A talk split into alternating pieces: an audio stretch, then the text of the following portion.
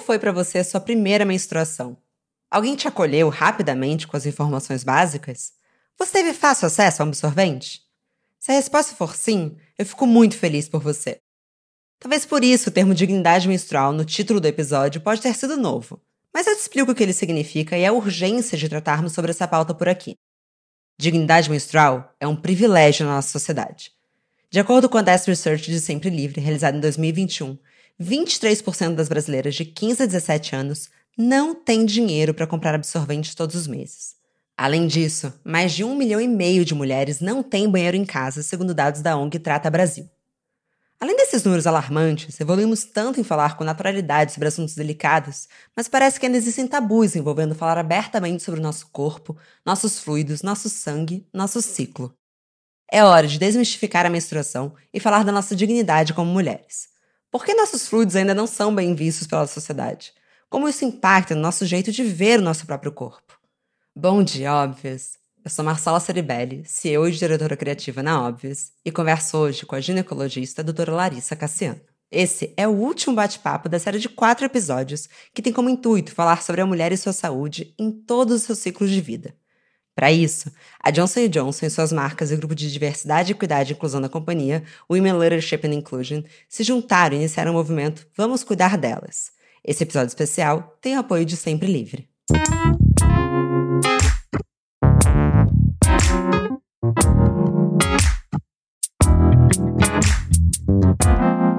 Bom dia, óbvias. Bom dia, doutora Larissa. Que prazer te receber aqui. Como você está hoje? Tô ótima, é um prazer enorme poder estar tá aqui e poder falar sobre esse tema super importante. Antes de tudo, gostaria de deixar claro que todas as opiniões comentadas aqui são minhas, não tem nenhum tipo de relação com a Johnson Johnson. Bom, para você se apresentar, eu trouxe um trechinho da sua bio do Instagram, em que você diz que você está humanizando a ginecologia e o parto. Mas para humanizar, queria saber o que, há de pouco humano na ginecologia e no parto hoje. Eu acho que a gente vive é, uma sociedade muito machista, né? Então todas essas questões femininas elas passam sempre por uma, por uma triagem masculina.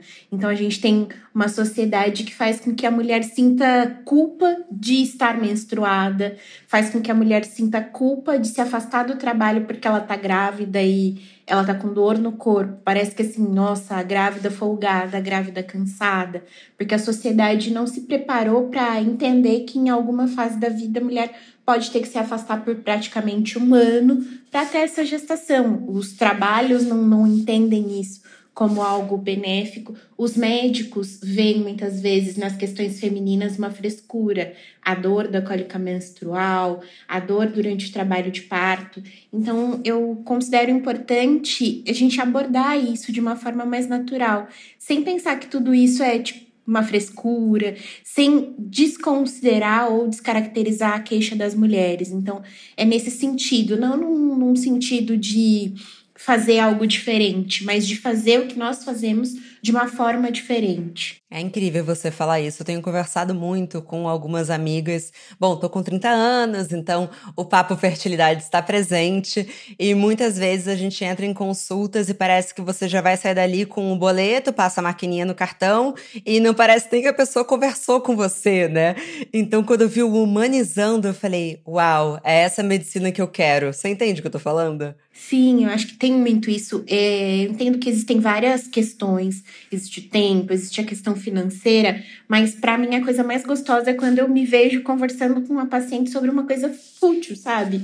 Sobre uma banalidade, porque somos humanos, então a gente pode conversar sobre isso. A nossa consulta não tem que estar tá restrita àquilo. Ah, o que, que você está sentindo? Ah, então toma essa receita, vai ali na farmácia. Porque muitas vezes aquele corrimento que você tem, que acontece sempre, está relacionado com a opressão que você sofre ali no seu trabalho, com o fato de que você come a mais. Então, se às vezes a gente extrapola essa questão do consultório, a gente consegue entender outras questões que às vezes são maiores do que a própria patologia. Então, eu entendo muito, isso já aconteceu comigo diversas vezes, de tipo, você posso falar isso? Ah, não, tô, tá aqui. Então, a consulta já acabou e você não conseguiu falar tudo que você tinha e você fica com aquela dúvida, mas será que não é importante?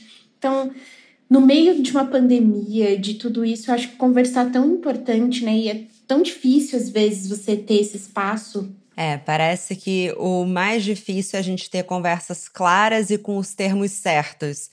Para mim, quando a gente fala de menstruação, vem aquela cena clássica de quando a gente estava na escola e aí você menstruava e você falava muito baixinho: Você tem um absorvente, você tem um absorvente. Você não vai chegar na mesa e falar, é numa mesa com homens também, e falar: Tem um absorvente aí? Alguém pode emprestar? São poucas as mulheres que bancam isso. E eu queria saber de você, e até uma opinião pessoal mesmo, quais foram as construções sociais que nos trouxeram até esse cenário? Eu acho que, de maneira geral, o, o feminismo está seguindo de uma forma diferente.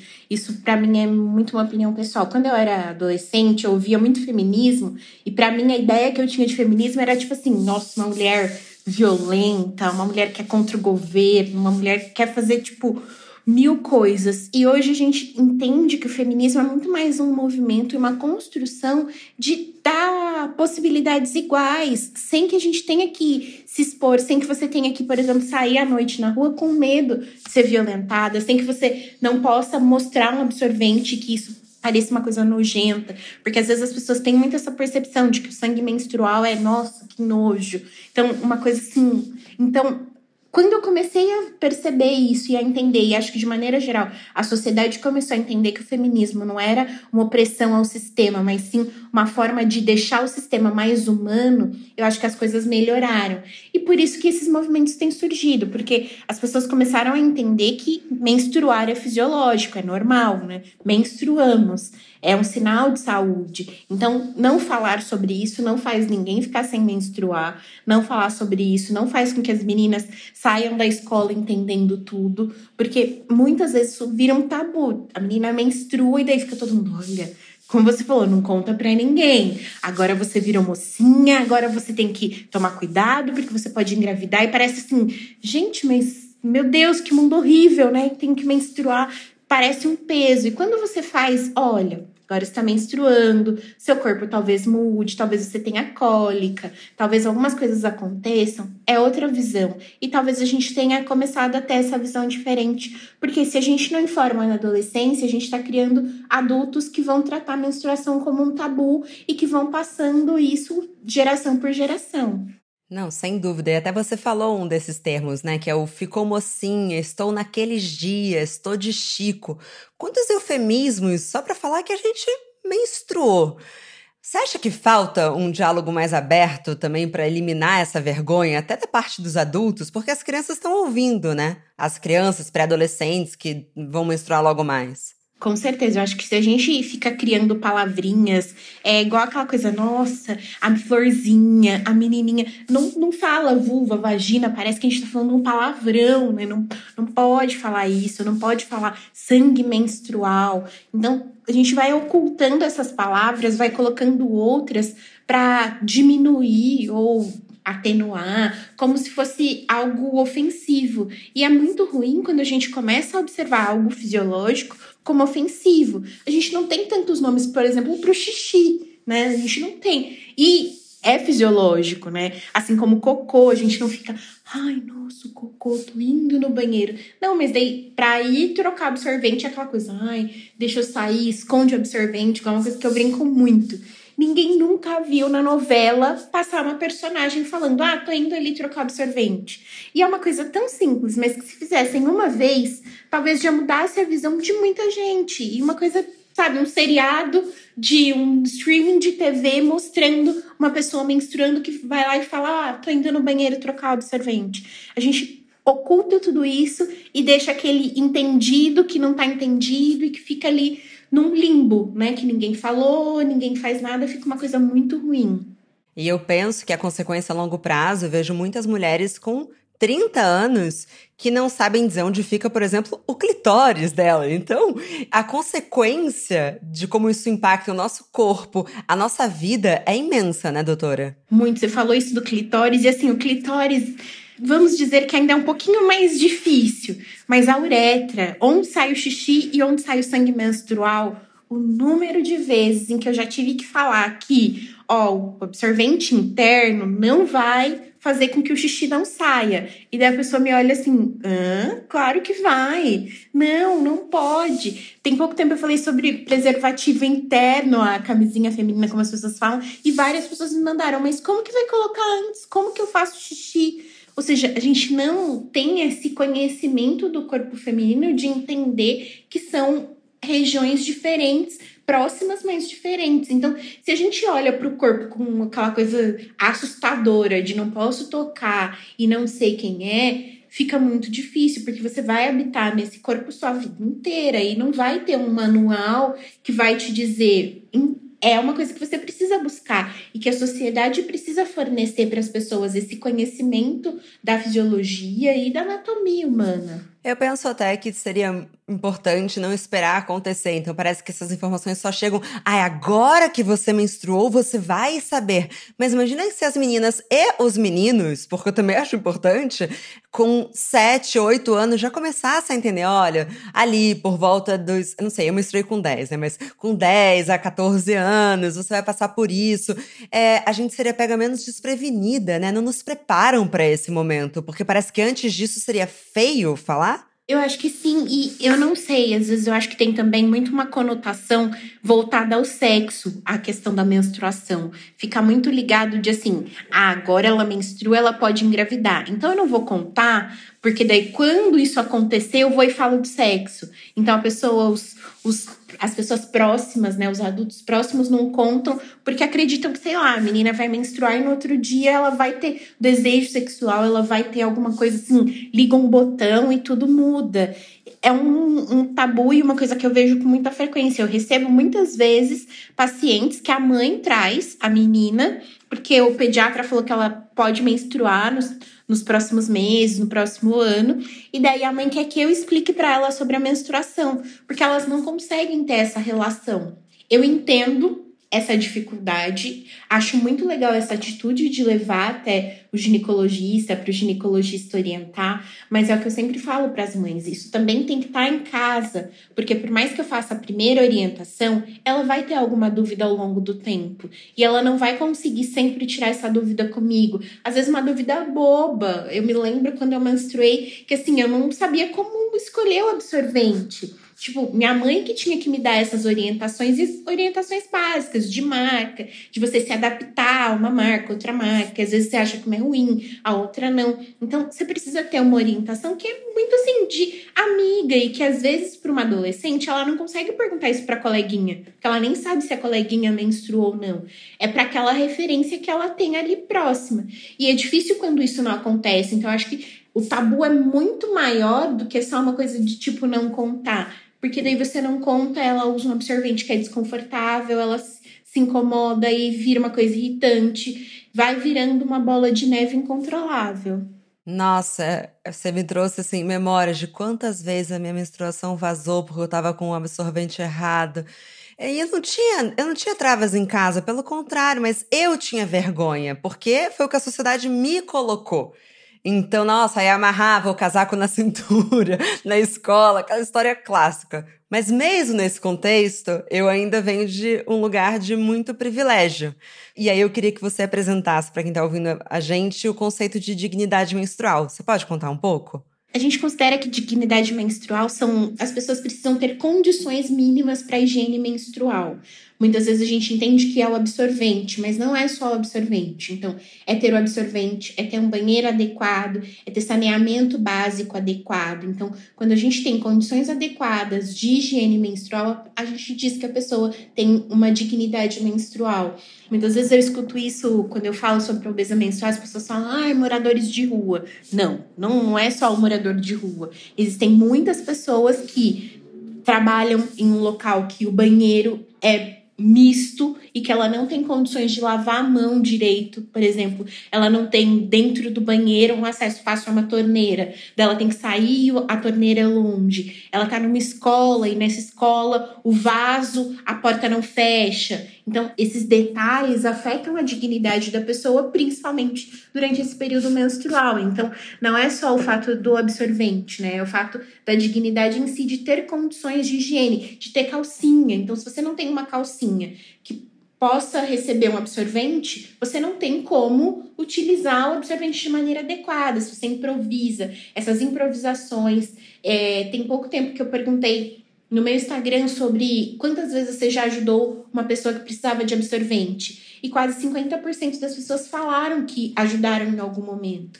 E essa ajuda não é só porque às vezes você não tem a questão financeira, às vezes é porque você está num ambiente que você não tem acesso a, ao absorvente. Então, todas essas questões a gente precisa colocar na nossa sociedade de uma forma que não seja tabu e de uma forma que as pessoas não entendam que isso, nossa, mas é uma ajuda. Não, não é uma ajuda, é uma questão fisiológica que tem que ser abordado. Assim como a gente distribui preservativo no posto de saúde, distribui fralda no posto de saúde, o absorvente deveria entrar ali não como um item de cosmético né? Não como um, um, acessório, porque ele não é um acessório, não é uma opção, né? Utilizar ou não. A higiene menstrual e a dignidade estão ali nesse ponto da gente dar mais condições para as pessoas terem uma higiene adequada. Um dos dados que mais me chamou a atenção, que a Sempre Livre passou pra gente, é que a Câmara de Vereadores do Rio estima que as estudantes da rede pública perdem até 45 dias de aula durante o ano em decorrência da pobreza menstrual. Se a gente está lutando por equidade de gênero, a dignidade menstrual é um fator chave, né? Com certeza, porque imagina, 45 dias é praticamente um mês, né? A gente tem 10 meses letivos, daí você tira um mês e meio que elas não estudaram por isso, ou seja, é uma concorrência desleal, né? Ela já sai atrás dos outros meninos da turma e ela não vai conseguir. O que você não aprendeu na segunda série, você não aprende na terceira, por exemplo, né? Você perdeu aquilo, aquele período, né? Não, não dá para repor por algo que a gente poderia ter uma estratégia melhor. Eu sei que algumas prefeituras, alguns locais fornecem absorvente para as meninas no, nos colégios aqui em São Paulo. Eu sei que na rede pública, não sei se é a estadual ou a municipal que fornecem absorventes, mas isso tem que ser uma iniciativa para outros locais. A gente tem que puxar isso, tem que puxar essas meninas, essa questão muitas vezes de educação física, dessa flexibilidade, sem um questionamento de tipo, mas por que você não vai para aula hoje? Tem que ir, eu vou abaixar a nota. Então essas forçações, às vezes, que o sistema impõe, elas fazem com que a menina pense: eu vou para aula, eu não tenho absorvente direito, eu vou ter aula de educação física, os meus colegas vão ficar olhando para mim, ou o absorvente que eu uso ele é de uma qualidade ruim, que não fixa bem na calcinha. Não, eu não vou e daí ela deixa de ir ela deixa de aproveitar essa oportunidade de ensino por essa falta de dignidade, né? Nossa, é verdade. Não é nada justo obrigarem a gente a fazer educação física quando a gente tá com cólica. E é difícil pensar numa adolescente, né? Que, tipo, ela às vezes não tem essa oportunidade de falar, mãe, eu tô com cólica, me dá um remédio, né? Ela fica ali e, e ela não tem, às vezes, outras alternativas não medicamentosas, ela ainda não tem conhecimento de, ah, faz uma coisa aqui, toma um medicamento ou um chá, alguma coisa, e ela fica com a dor e ela tem que seguir a vida com aquela dor e é muito desconfortável, né? Vai ficando nesse campo também de saco, menstruar, ter cólica. É, você passa a odiar o processo. Uma sensação que acho que muitas pessoas têm em comum, que é você entrou no banheiro, aí você entra na noia e fala, puta, desceu. E aí você não tem absorvente, você não sabe o que fazer. Imagina esse desespero ser a rotina de todo mês. Tem que usar alternativas tipo jornal, como eu tava lendo, é, que aí sim deixa de ser higiênico, né? O sangue é higiênico, mas jornal, gente. Jornal, se coloque no lugar dessa mulher. É realmente uma bela dose de realidade perceber que o que a gente considerava básico era, na verdade, um privilégio dentro desse contexto, né? Muito, e são várias alternativas que as pessoas utilizam e lançam mão, e que muitas vezes, assim, eu me especializei num hospital na região, uma região periférica de São Paulo. Então, muitas vezes a gente recebia pessoas que colocaram algodão, miolo de pão, papel. E qual que é o problema? O problema é que você não tira aquilo ali, né? Você não consegue tirar aquilo fácil. Principalmente da vagina, a vagina é um que a gente chama de um fundo cego, né? Então é uma região que você tem dificuldade para acessar. E daí fica aquela camada com aquele material. O risco de infecção, ele é real e ele é muito sério. E às vezes a pessoa não tem essa noção, ou tem essa noção, mas ela não tem outra opção, né? E muitas vezes a gente recebia, ajudava essa mulher, ela tomava banho no hospital, a gente liberava ela com absorvente. Ok, você dá um absorvente para ela, para uma pessoa que fez tudo isso, que passou por tudo isso você não consegue resolver esse problema, né? Então é muito grande tudo isso, é muito maior. Eu queria saber de você que acompanha de perto quais são as consequências. Eu entendo que muitas para a saúde física, mas para a saúde mental dessas mulheres que vivem esse contexto. Eu acho que a ansiedade deve ser uma das coisas mais frequentes e que eu vejo muito, porque daí fica aquela ansiedade de quando eu vou menstruar e o que eu vou fazer quando eu menstruar, né? Como vai ser a menstruação? Como que eu vou lidar com isso, né? Como que se lida num, num local de extrema pobreza, de escassez de condições? Isso vai virando assim, nossa, de novo menstruar, e aí o que eu faço? E ajuda, porque ajuda não vem né? Vai ficando aquela coisa de preciso de ajuda e não tem, e não tem de onde tirar. E muitas vezes existem muitas ONGs, a gente tem muitas ONGs fazendo trabalhos incríveis, mas absorvente é uma coisa que até pouco tempo não era fornecida por muitas dessas ONGs. Talvez por não ter esse pensamento, né, de vamos doar absorvente. Então ela recebe alimento, ela recebe roupa, mas ela não recebe absorvente. E fica nisso, da espera pelo dinheiro que para quem não tem nada, quem tem que escolher entre comer e absorvente, é muito difícil, né? É uma escolha extremamente complicada. Então, eu fico muito chateada com quando eu vejo esse tipo de situação, porque é muito difícil de ajudar. É difícil de ajudar alguém que no mês que vem vai ter esse problema de novo. Para mim, todas essas informações são muito novas e me surpreende porque eu sou uma pessoa que estou sempre conectada a assuntos como esse. O que, que falta para a dignidade menstrual ser tratada como uma pauta necessária, urgente, constante? Eu acho que faltam projetos, né? Projetos femininos. E eu fico muito feliz de ver que a gente tem agora vários parlamentares que estão buscando e estão lutando por ações voltadas às pautas femininas. A gente conseguiu a vacina para as gestantes em pouco tempo, a gente conseguiu liberação para as gestantes há pouco tempo, e isso não veio ao acaso, né? Foram projetos de leis, ambos, é, no caso do afastamento do trabalho, um projeto de lei criado por deputadas femininas que foram lá, que lutaram e que bancaram um campo que deve ser difícil, deve ser difícil você chegar numa assembleia parlamentar para falar de afastamento para gestante, deve ser um campo opressivo demais, muito opressor, na verdade, né? Então, eu acho que se a gente começar a colocar a questão menstrual, da dignidade menstrual, de escolas têm que fornecer absorvente, escolas podem conversar com os alunos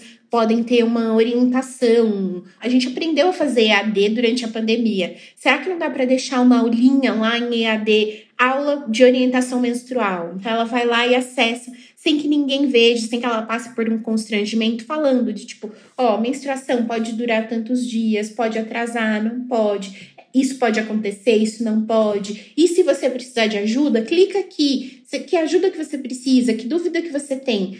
A gente tem tanta possibilidade, estamos tão conectados, será que não é possível fazer isso? E isso talvez ajudasse. Então, eu acho que o que falta é esse conhecimento. Então, é essa possibilidade da gente deixar essas meninas mais à vontade. E não só as meninas, né? Claro, as mulheres também, que muitas vezes faltam no trabalho, pedem atestado por desconforto menstrual. Então, talvez falar mais e criar projetos de lei e leis que apoiem essas mulheres, que apoiem essas pessoas que menstruam, talvez seja a melhor forma e a forma mais fácil de a gente conseguir uma mudança. Perfeito, doutora. Na verdade, minha próxima pergunta você já trouxe muito dela. Mas se você fosse desenhar o futuro da medicina feminina, como que seria para você? Eu acho que seria uma medicina que olha as pessoas no olho e que dá espaço para ouvir e que a gente, principalmente a saúde mental, foi muito afetada durante a pandemia. E a gente ainda vai viver muito tempo. Essa geração atual ainda vai ter medo do vírus, ainda vai ter medo de toda essa situação por muito tempo. A gente ficou muito tempo afastado da sociedade de uma maneira tranquila, né, sem esse medo, sem ouvir no jornal todos os dias tantas pessoas morreram. Então imagino e desejo uma medicina mais humana nesse sentido, da gente entender todas essas mudanças que estamos passando hoje, aprender com todas essas mudanças, trazer isso, né? A telemedicina veio e muita gente que nunca tinha feito uma consulta online começou a fazer, então incluir esses benefícios que a pandemia trouxe e entender também que a ansiedade que a gente está vivendo hoje, que todo mundo está um pouco mais ansioso, que isso não é o acaso e que isso assim, sabe, seja gentil com o outro. Às vezes tá difícil para você, mas será que não tá difícil para ele também? Vamos lá, vamos dar a mão, vamos conversar e ver o que, que a gente consegue fazer junto. E não só, vamos tocar, vamos, ai, vamos fazer, vamos fazer. E daí a gente passa aqueles dias e não consegue ver nada além do trabalho, nada além de uma produção, de um número, de tudo isso. Então eu espero e imagino uma medicina em que as pessoas tenham mais esse olhar e tenham esse olhar feminino de que as mulheres têm patologias específicas e têm acontecimentos específicos por serem mulheres e por menstruarem e por engravidarem e que gravidez, menstruação não são doenças, são situações e são condições fisiológicas. Perfeito. Larissa, para a gente finalizar esse papo, eu imagino que muitas pessoas possam estar se fazendo essa pergunta, que é o que, que eu posso fazer para ser um agente de mudança sobre dignidade menstrual? Eu sempre que me perguntam isso, a primeira coisa que eu falo é: se você tem uma menina, uma adolescente próxima, uma pessoa que menstrua próxima a você e que talvez ela tenha questões financeiras, ela tenha dificuldades, conversa com ela, pergunta. Se você tem um sobrinho, uma, uma sobrinha, converse com eles, com meninos e com meninas. Todos precisam saber da menstruação, porque não é só uma questão feminina, sabe? É o seu namorado que um dia você fala, ai, vai lá na farmácia e compra um absorvente. E ele fala, ai, eu não vou. Tipo, parece que tá indo comprar uma droga num beco na meia-noite. Como se aquilo fosse dizer algo sobre ele, né? É tudo muito torto. Muito. E é tão simples. Gente, é só vai lá, compra, ó. Quero assim, quero assim. É isso. Então, se a gente conseguir falar sobre isso, trazer mais isso para a sociedade, para as escolas, com certeza o peso fica menor. E se a gente tem uma coisa que é muito pesada, que é muito difícil, a gente divide esse peso, esse fardo, fica mais leve para todo mundo. Mas se você deixa só aquela pessoa vivendo naquela sociedade que tá só falando para ela, ó, oh, isso é ruim, isso é feio, isso tá errado, fica uma coisa muito desconfortável. E essas ONGs que você citou, elas aceitam doações de pessoas? Várias ONGs que aceitam doação, então você consegue doar e você consegue ter informação. Então, acho que não só, né, doação, mas também conhecer a causa e sei lá, você viu um post, compartilha, né? Compartilha essa informação sobre dignidade menstrual. A gente está numa fase em que somos tão digitais, tão conectados, e às vezes o fato de você compartilhar, você imaginar, ah, mas eu não tenho tanto seguidor. Não, não é o número, mas é quem. Porque às vezes você compartilhou com uma tia que nunca tinha ouvido falar sobre isso que vai ouvir, que dela vai falar: Nossa, minha mãe falava assim comigo. Será que eu falei com minha filha? Será que minha filha falou com a filha dela? E já vai chegar né, em mais pessoas. Então, acho que só isso da gente compartilhar informação e quem puder ajudar com o tempo, porque se você entrar nessas ondas, você consegue ajudar com o seu tempo, você consegue contribuir. Aí já, todo mundo ganha, porque quem doa se sente bem, quem recebe se sente bem. É um, um meio muito gostoso. Doutora, muito, muito, muito obrigada. É, foi um prazer, acho que assim, é de uma importância a gente falar disso. Eu quero falar mais sobre isso, cada vez mais, porque eu tenho certeza que o futuro que a gente quer para as mulheres no Brasil está totalmente conectado com essa pauta.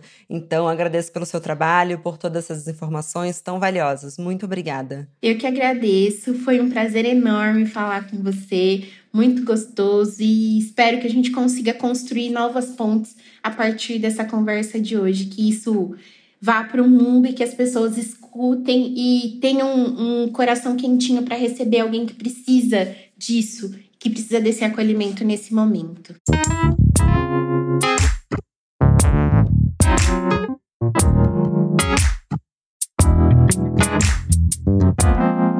Muito obrigada também a você que nos escutou até aqui. Mas a nossa conversa não tem fim. Continuamos semanalmente na nossa newsletter, que você pode se inscrever no www.obvious.cc, no Instagram, arroba e com comentários e sugestões sempre com carinho, no bomdia.obvious.cc. Bom dia, óbvias!